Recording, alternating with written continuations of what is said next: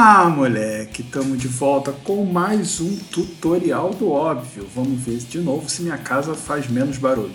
Pablo, de novo falando com vocês aqui. Como eu disse, esse podcast só tem a função fazer vocês me ouvirem sobre assuntos completamente aleatórios. Hoje a gente está aqui para falar sobre músicas de filho da puta. A verdade é essa. Mas como assim? São músicas ruins? Não, mas são músicas que não são exatamente o que parece e são músicas cujos temas e os personagens principais não são exatamente os melhores. Fazem umas coisas deveras. Ah, ah, faz coisa de filha da puta, né? É isso que eu queria falar. Então vamos começar.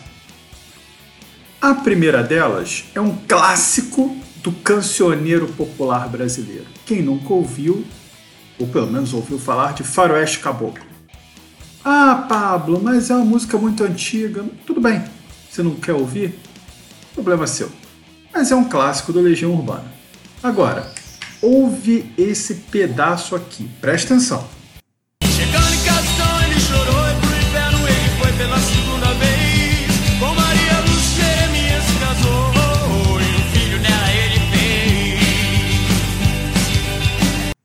Ok? tem erro nisso aí? É claro que tem, se você continua a música. No fim das contas, morre o João do Santo Cristo, morre o Jeremias, morre a Maria Lúcia. E o que, que eles fazem com a criança, meu amigo? Se ninguém nunca mencionou família de ninguém, se, se todo mundo morre no tiro, quem é que fica responsável por essa criança que a Maria Lúcia pariu? Ou seja, nem o João do Santo Cristo, nem o Jeremias e nem a própria Maria Lúcia pensaram que ah, talvez aí eu tenha que cuidar de uma criança, é melhor eu não morrer, né? É. Não é. Isso é coisa de filho da puta. Verdade é essa. Isso é coisa de filho da puta. E tem um outro detalhe nessa música que eu nem vou entrar no mérito da música toda, que é o pieguismo dos últimos versos, em que o João de Santo Cristo foi para Brasília falar com o presidente para ajudar toda essa gente que só faz sofrer. Nananana. João de Santo Cristo, desde o início da música, todos sabiam que ele já queria ser bandido e ele foi fugido para Brasília. Filho da puta. Agora, ó, ouve esse, esse swingado, delícia, dessa banda de uma música só, Sublime. Se liga aí.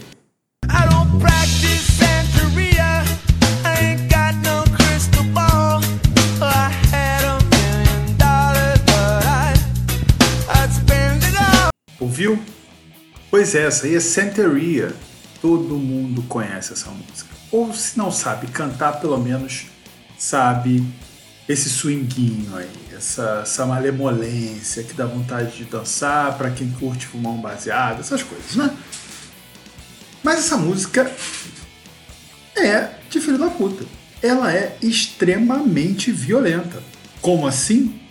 Bom, essa música na verdade trata de um cara que tem ciúme da namorada ou da pessoa que ele ama e ele quer ir atrás dessa menina e do cara com quem ele acha que ela está se relacionando.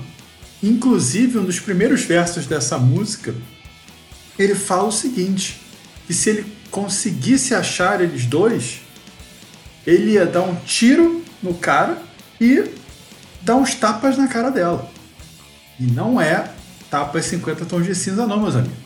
Ele passa a música toda em dúvida se ele vai ou não punir essas pessoas, ou melhor, se ele vai violentar essas pessoas, ou melhor, se ele vai atrás dessas pessoas para bater e ou matar, em troca da alma dele. Adivinha o que ele resolve fazer no fim da música? Exatamente, ele resolve que é uma ótima ideia ir atrás dessa pessoa, dessa mulher que ele gosta e do cara que supostamente ele ela está se relacionando. Tanto é que no último verso ele fala: "A minha alma terá que esperar". Filho da puta. Mas peraí, peraí, peraí, peraí, peraí, peraí, peraí. Como um bom metalheiro jamais poderia deixar um clássico do metal nacional mundial de fora. Carry On do Angra. Pega essa letra. Ah, Pablo, não sei inglês, não tem problema. Põe lá no Vagalume, no letras.muse, enfim, tem a tradução. Basicamente, Carry On é uma mistura de coaching com dicas do Bispo Macedo. Dá uma ouvida.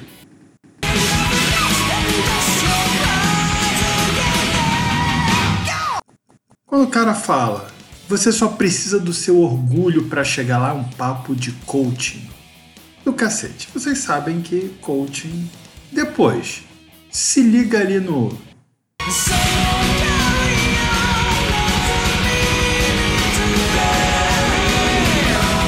Então continue, existe um sentido para a vida. Cara, é o Bispo Macedo tentando te enrolar. Tá aqui o dízimo, tem um sentido para a vida, você acabou de pagar por ele. Ou seja, filho da puta também, gente. Só que nessa música ele consegue juntar um coach com o Bispo Macedo. É meio assustador. Ainda mais tratando de um clássico do metal. Pega a letra toda, dá uma olhada. Seria muito mais honesto se fosse tipo um money do Pink Floyd. Que o cara fala, eu quero dinheiro, eu gosto de dinheiro. É isso aí. Bom, galera, chega por hoje. Então, toda semana vou lançar um. Talvez essa semana foi foram dois. O papo da semana que vem vai ser um pouquinho mais cabeça, um pouquinho mais denso do que esse. Ah, se vocês quiserem me seguir lá nas redes sociais, no Instagram é o The Pablo e no Twitter é o Pablo Biságio. Na descrição do podcast está tudo lá, é só copiar e colar, beleza? Então até semana que vem, divirtam-se, beijo nas crianças para quem tem crianças e beijo e abraço para quem não tem crianças ou tudo junto. Até a próxima!